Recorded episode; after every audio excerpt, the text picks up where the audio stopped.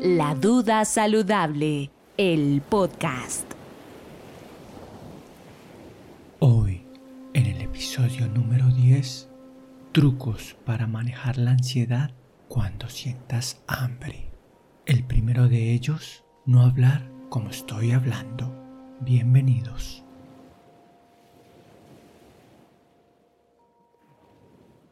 Hola, muy buenas. Comunicado oficial. En el espacio de los siguientes dos minutos iba a ir una bonita historia en la que la esposa, como ha sucedido en capítulos anteriores, intenta darle una lección a su marido con paciencia, ternura y lindas palabras de amor, como se puede evidenciar en el inicio del episodio 5. Pero el guionista que la iba a escribir no encontró la mejor manera para desarrollar la situación y la conversación de la pareja. Para resumirles el cuento, se agobió tanto y empezó a comer como si no hubiera un mañana que se enfermó de la panza que se indigestó, la, la indigestión de toda la vida. Para honrar este espacio que ya es habitual en este podcast, hemos decidido relajarnos y guardar silencio por el tiempo que hace falta para que se cumplan esos dos minutos. Lo del tic-tac es para poder llevar el tiempo nosotros, ¿vale?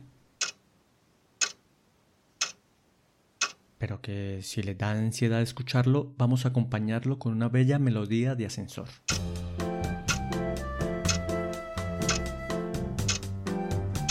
Se está haciendo como largo, ¿no? Podría acelerar el tiempo. O podría hacerlo mucho más lento. Pero también podría contarles la vez que me tocó salir a hablar en público por primera vez. Lo que me pasó en el escenario fue peor que un desastre total. Mm. De hecho, solo acordarme, mm, me cuesta respirar. Mis manos parecen el grifo, un grifo abierto. Mm, pues nada, que el maestro de ceremonia ya me había llamado pues para subir a la tarima. Estaba seguro que tenía taticardia. No les he contado, pero sufría de pánico escénico. Al ver tanta gente, la vista se me nubló y pasó lo inevitable. Jamás pensé que algo así me pudiera suceder. Perdón por la risa nerviosa. pues resulta que bajar mi mirada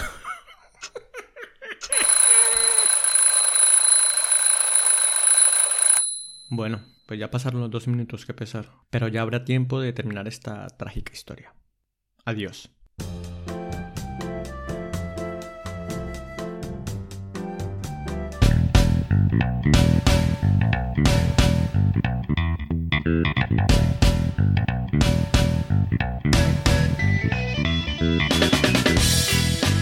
Hola, muy buenas. Bienvenidos a La Duda Saludable, el podcast que desmonta los mitos de los hábitos que creemos saludables. Y hoy vamos a tratar un tema bastante interesante que creo que todos hemos pasado por ahí. Esos trucos sencillos para manejar los problemas de ansiedad a la hora de alimentarnos. Dos cositas antes de empezar. Uno, nuestros Instagram, arroba La Duda Saludable y el Instagram de la doctora Gloria Mera. Gloria Mera, Gloria otra vez, Gloria Mera, nutrióloga. Doc, la iban barrando. Sí, un poquito. ¿Qué más?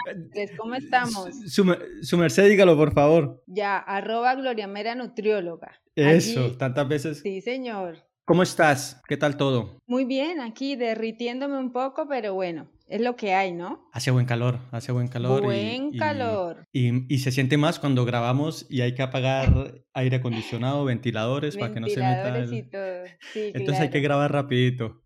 Rapidito, a lo que eh, vinimos, a ver. A, lo, que, vinimos, sí. Eh, bueno, Doc, ¿por qué los seres vivos sentimos hambre? Eh, el hambre es, es, una respuesta o una respuesta fisiológica eh, es lo que nos induce a la ingesta de alimentos o lo que nos induce a comer, ¿cierto? Pero más allá de pensar solo en eso, tenemos que saber que es un ciclo que inicia con la producción de muchas hormonas, tanto en el cerebro como en nuestro intestino. Cosas que regulan o que tienen que ver eh, la presencia de glucosa, los horarios de comida, la apariencia de los alimentos, los sentidos, el olfato, cuando tú pasas por la panadería y huele a pan caliente. Sí. Entonces, claro, todas estas cosas juegan un papel muy importante para que nuestro cuerpo empiece a responder a esas señales de hambre. Tenemos dos hormonas principales, la grelina y la leptina. La grelina es la hormona del hambre, la implicada con el apetito, con la ingesta.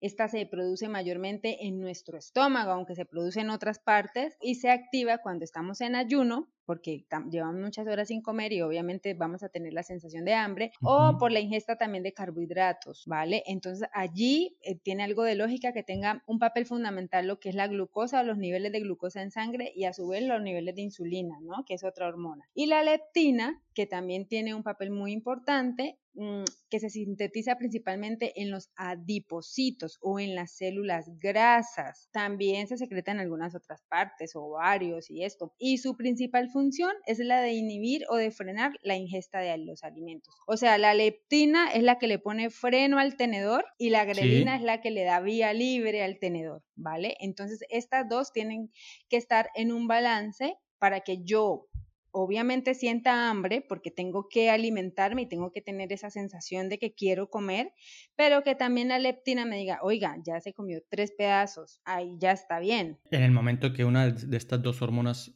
e-, esté desbalanceada, creo que el cuerpo empieza a tener problemas, ¿verdad? Sí, de generalmente, por ejemplo, hablamos siempre que las personas que tienen resistencia a la insulina, que es un término que está muy de moda ahora, así como, como a, grosso modo la resistencia a la insulina es que la, la el azúcar no entra a la célula y entonces mi célula no la puede utilizar como combustible y se queda acumulada en la sangre. La gente que tiene resistencia a esta, a esta insulina generalmente también viene acompañada de una resistencia a la leptina. Eh, es gente que generalmente tiene obesidad o tiene sobrepeso o están iniciando en uno de estos estadios y aparte tampoco puede ponerle freno o tampoco tienen esa sensación de saciedad.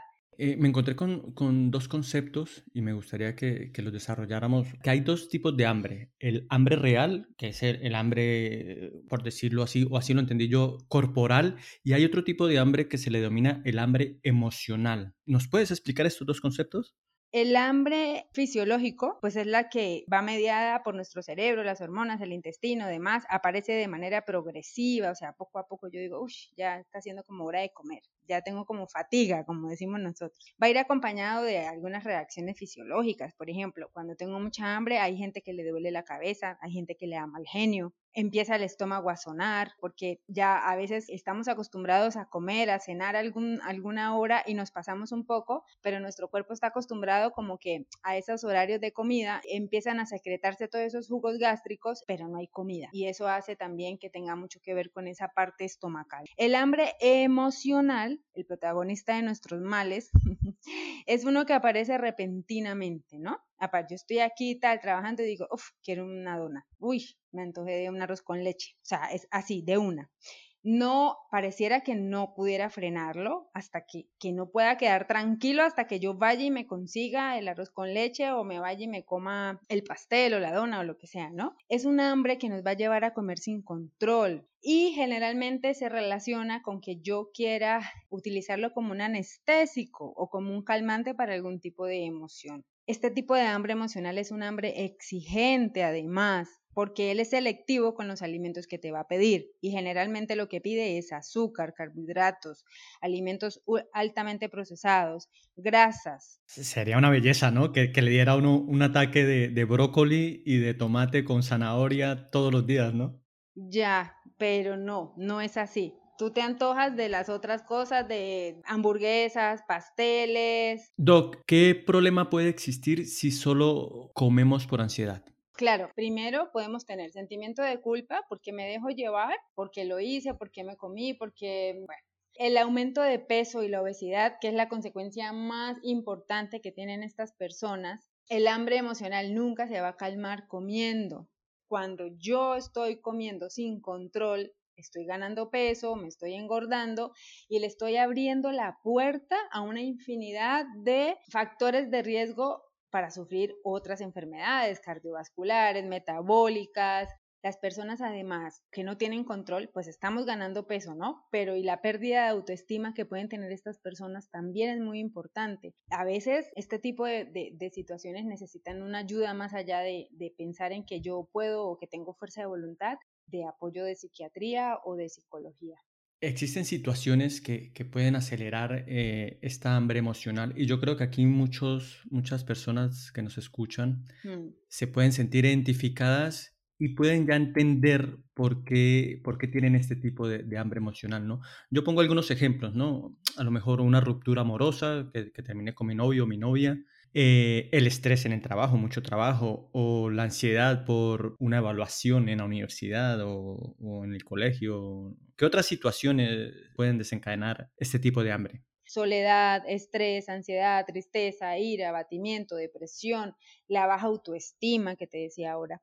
Pueden ser cosas que nos pueden llevar a comer de forma muy impulsiva, sin mirar o sin yo pensar en las consecuencias que esto me pueda traer. Yo estoy asociando un estado de placer con la comida. Me siento a gusto comiendo, comiendo. Una cosa que también juega un papel muy importante y yo lo he visto mucho con mis pacientes son las personas que hacen dietas de manera reiterativa pero que fracasan. No pueden eh, continuarlo o no pueden tener como esa persistencia con ese plano, con la estrategia que estén haciendo. Y entonces van a, tener un tipo de frustración que va a hacer que obviamente vamos a eh, desenfrenarnos frente a la comida. Entonces, claro, empiezo yo a hacer atracones, anorexia, bulimia, que también pueden ser otras de las complicaciones de este tipo de hambre emocional.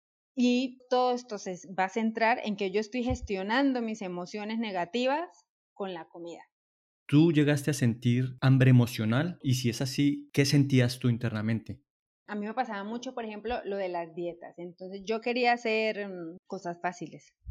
no sé, tomar eh, la dieta de la avena, no sé qué, que me la bajé en una aplicación hace mucho tiempo. Entonces, ah, que avena sí, avena sí, avena sí, el desayuno, el almuerzo, comida, tal. Eh, y yo decía, no, pero esto no sirve para nada, esto no. Y que entonces, ¿qué pasaba? Pues ya al tercer día me iba para X o Y parte y a comer y comer y comer como si no hubiera un mañana. La duda saludable. Eh, aquí venimos eh, hoy, o, el planteamiento del programa es hablar de trucos para combatir esa ansiedad. Yo hice una, una pequeña investigación y también pregunté, y iba preguntando por ahí a la gente, y me encontré con cosas variopintas, algunas podría decirse absurdas y otras un poco lógicas. Empiezo por esta. Masticar chicle, ¿ayuda a controlar la ansiedad? Ya, como vaca rumiante. Mm, dele, dele, dele. Está bien. Eh, bueno, yo soy una de esas vacas rumiantes porque me encanta. Cuando nosotros estamos masticando, obviamente la masticación es una de las fases de la, de la, digestión, ¿no? Y para que se dé esa digestión de lo que nosotros comemos, pues se, se, tienen que secretar esos jugos gástricos. Pero tú estás engañando a tu estómago y estás engañando a tu cuerpo, porque tú estás dele, dele, pero el estómago está, ¡ey! ¿Pero por qué no cae? Écheme algo. Está esperando, claro, está esperando con la boca abierta que usted le tire la comida, que la comida baje, pero tú no vas a comer nada. Generalmente hay mucha gente que, de hecho, le puede dar gastritis por, secretar los jugos y eh, sensación de hambre, porque ya te acuerdas que te había dicho que la, que la grelina se producía en el estómago, claro, ella está ahí activa esperando la comida, pero esa comida nunca llega. Entonces, Entonces no. Escriban ahí, no es efectivo eh, para la ansiedad masticar chicle. Comer nueces ayuda a calmar el hambre. Ojo, ojo, ojo, ojo. Maní y nueces. Sí y no. Las nueces, como los frutos secos, como los pistachos, las avellanas, las almendras, que son frutos secos como tal, tienen una alta cantidad de ácidos grasos insaturados, o sea, ácidos grasos muy buenos, y la grasa y la proteína son las que nos dan mayor saciedad. Entonces, un puñadito, bueno, a mí no me gusta mucho eso de medidas de puñadito porque yo puedo tener el puñadito abierto y el puñadito cerrado. Entonces, eh, la idea es que me coma más o menos en un plan de pérdida de peso unos 30 gramos al día. O puede ser el puñadito de, la mano de un bebé. abierto puedo tener 150. O de mi mano. Sí. Ya, claro. Exacto, ya me entienden. Entonces a mí eso, tanto de puñadito, pero algo que les quiero aclarar Primero es que eh, el maní o los cacahuatas no son un fruto seco, son una legumbre. No puede ser, ¿de verdad? Son una legumbre. Toda la vida hemos creído que son frutos secos porque nos los venden como de esa manera, pero no lo son. Y a mí en lo personal no me gustan porque eh, he encontrado que tienen mucha eh, intolerancia, inflamación, o sea, se comporta igual eh, muchas veces que las legumbres, eh, como los frijoles, los garbanzos, las que hacemos como ese tipo de intolerancias, ¿no? Okay. Entonces a mí como alimento, como alimento como tal, no me gusta mucho, creo que hay muchas, muchas mejores opciones y la grasa del maní no es tan buena como la grasa de los frutos secos como tal. A mí me encanta, yo es que cada, cada vez que grabamos aprendo, aprendo cosas nuevas y, y me encanta. bueno, esa es la idea. Me iba, me iba, a morir pensando que el maní era, era un, fruto, seco. seco. Otro truco o, o, o, pseudo truco, vamos a ver si, si qué tan cierto sea comer cada tres horas. Y entonces ahí yo digo, bueno, pero comer cada tres horas es básicamente lo que, lo que hemos hecho toda la vida. Desayunamos eh, medias nueve o, medias mañanas, el almuerzo, las once o la merienda y la cena. Eso son cada, básicamente son cada tres horas. Entonces, ¿ayuda o no ayuda? ¿Funciona o no? ¿Qué tienen que saber de esto? Que es más importante la calidad de lo que como que las cantidades como tal y la frecuencia. De hecho, se habla que comer más de cuatro o cinco veces al día es de la vieja escuela, vieja guardia y que la gente que lo hace no se ha actualizado. Y que más bien sí hacer tres buenas comidas. Depende. Depende de lo que yo me coma en las medias mañanas. No es lo mismo que, por ejemplo, eh, yo me desayune unos huevos que tienen buena grasa, con aceite de oliva, que tienen buena grasa, proteína, que ya les había dicho que la grasa y la proteína nos ayudan a la saciedad, eh, y una arepa integral o algo. O sea, estoy comiendo pura fibra, grasa, proteína, voy a estar saciada y así tranquilamente voy a poder llegar a mi almuerzo. A que yo me desayune un pan de bono, una galleta de soda, que son carbohidratos simples que van a hacer que mi glucosa suba rápidamente, que la insulina vaya y la coja y se caiga así igual en cascada. Entonces, aquí hay un punto importante. Cuando esa insulina cae en cascada, porque ya cogió el azúcar, la guardó rapidito, por eso son, o sea, son azúcares que suben y bajan rápido. Cuando ella está cayendo, le está diciendo al cuerpo, hey, me estoy cayendo, necesito que coma más. Y ahí llega la ansiedad por comer otra vez, o sea, desayuno a las 8 y a las 9 y media ya me estoy partiendo del hambre. Entonces ahí es donde digo, depende de lo que yo me coma en esas medias mañana o media tarde. Si yo me como, por ejemplo, un almuerzo que tiene la cantidad de proteína necesaria, buena fuente de proteína, tienen buenas verduras, buenas ensaladas, un carbohidrato complejo, eh, una papa con cáscara que tiene buena fibra, plátano verde que tiene muy buena fibra, es muy interesante a, nivel nutricional, pues voy a estar muy bien y no voy a estar queriendo picar toda la tarde. Concluyo con e, esto diciendo que si yo estoy comiendo cosas que son de azúcares rápidos, eh, simples, pasteles, eh, galletas, dulces, voy a generar más ansiedad porque mi insulina va a estar pidiéndome cada rato que yo esté comiendo. Normalmente cuando, cuando yo creo que, que, la gente se ha dado cuenta, por ejemplo, en restaurantes de cadena de, comidas rápidas, hay colores muy vistosos y que se repiten en todos, ¿no? Por ejemplo, el rojo y el amarillo. Y esto tiene que ver con la teoría del color. Básicamente por, por encima, la teoría del color habla de unas reglas básicas en el que se busca mezclar los colores para generar ciertos estímulos en las personas que ven esos colores, ¿no? Y en esto se basa, eh, o, o la pintura utiliza esto la fotografía, el cine, la televisión. Mi pregunta es, ¿deberíamos evitar ciertos colores por ejemplo, en nuestras cocinas para evitar la ansiedad y que no nos dé hambre? Pues mira, Andrés, es un tema que de verdad está cogiendo auge. De hecho, el rojo, dicen que el rojo nunca falta en un buen plato de un buen chef. ¿Y con eso qué quiero decir? De que ese rojo se asocia a que estimula el apetito aumenta nuestra respiración, aumenta nuestra tensión arterial y hace que sintamos más hambre.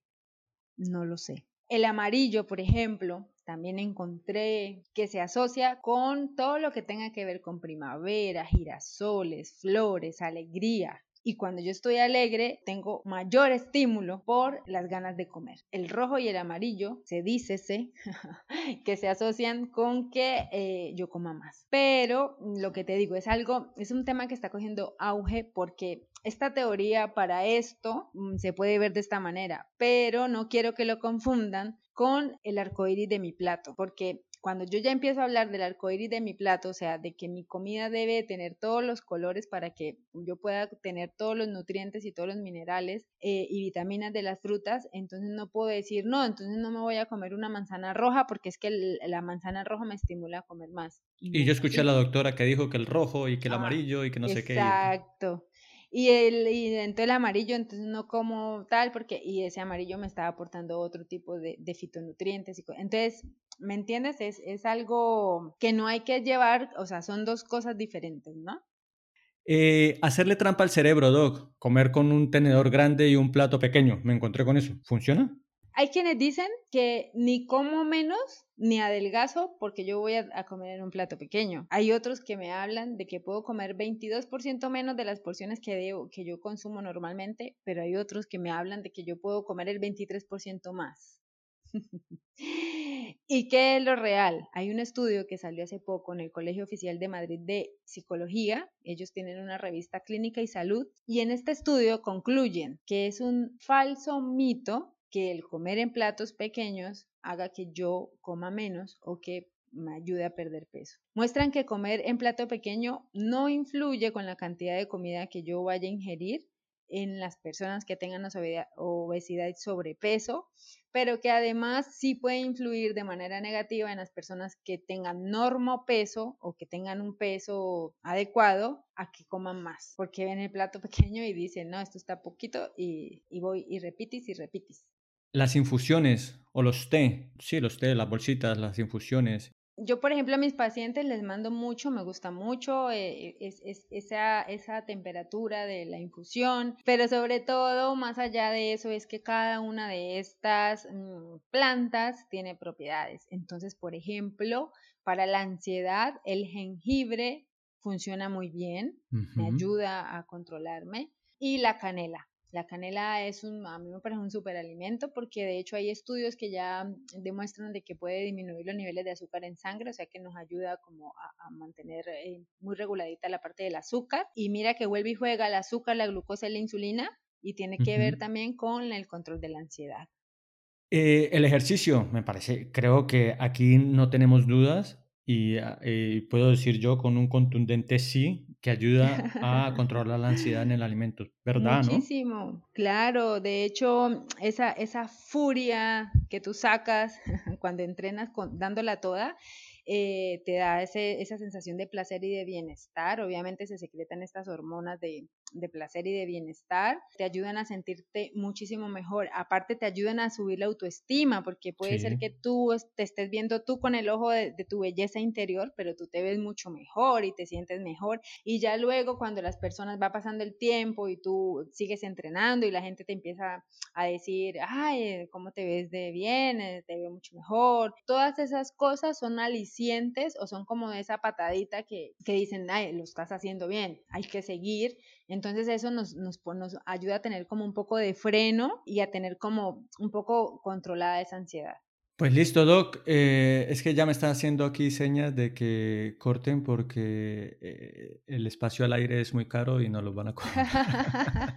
Doc, eh, ¿alguna conclusión general que quieras compartir? Bueno, mira, yo les voy a dar un, par de truquitos que, que, pueden funcionar muy bien. Cuando me llegue así como esa señal del más allá que me diga, uff, hamburguesa. Entonces, las infusiones funcionan muy bien, las que te digo, jengibre y canela. Mantener en la nevera, yo tengo que facilitarme la vida, entonces mantener en la nevera, por ejemplo, uvas congeladas, fresas congeladas. Yo estoy comiéndome una uva congelada y no me la puedo comer de una, ta, ta, ta, porque está congelada, entonces tengo que darle poco a poco. Mientras yo estoy dándole a eso poco a poco, esa señal va llegando a mi cerebro de que estoy comiendo algo, de que estoy teniendo, de que me estoy saciando, de que estoy mm, como eh, acabando con esa sensación de que tengo que comer porque estoy masticando. Eh, cuando tengo un ataque así muy, muy, muy de hambre o, de ansiedad, eh, llamar a un amigo con el que me gusta chismosear, llamar a mi mamá, no sé, ponerme a hacer algo. Otra cosa importantísimo, no comprar lo que no tengo que comer. Lo que mis ojos no ven, mi cerebro no lo pide. Si yo voy a la cocina y tengo un pastel ahí que me está diciendo, ¿qué hubo? ¿Cómo le amaneció? Y yo voy y lo veo y lo veo. Tenlo por seguro que no vas a terminar el día, con el, o sea, mejor dicho, el pastel no va a terminar vivo el día. Eh, Listo, ¿no, Doc? Sí, señor, listo, listo, cambio y fuera. Cambio y fuera, genial. Eh, aprendí lo que me quedó, los, los maní, el maní, el cacahuate. Ya no va a volver a comer maní. Eh, no es un fruto seco. Y un capítulo más Esperemos que les haya gustado y nos vemos en la próxima semana. Doc, un abrazo muy fuerte. Cuídese mucho. Bueno, bueno, tú también. Nos vemos la próxima semana. Para todos ustedes, no olviden darle seguir en el botoncito, en las, en las plataformas. Sí. Compartan los capítulos y la idea es que esto se replique para que podamos seguir desmontando mitos de nutrición. Chao, Doc, y a todos un abrazo. Cuídense mucho. Vaya pues pongas en el ventilador. Chao. Chao. La duda saludable, el podcast.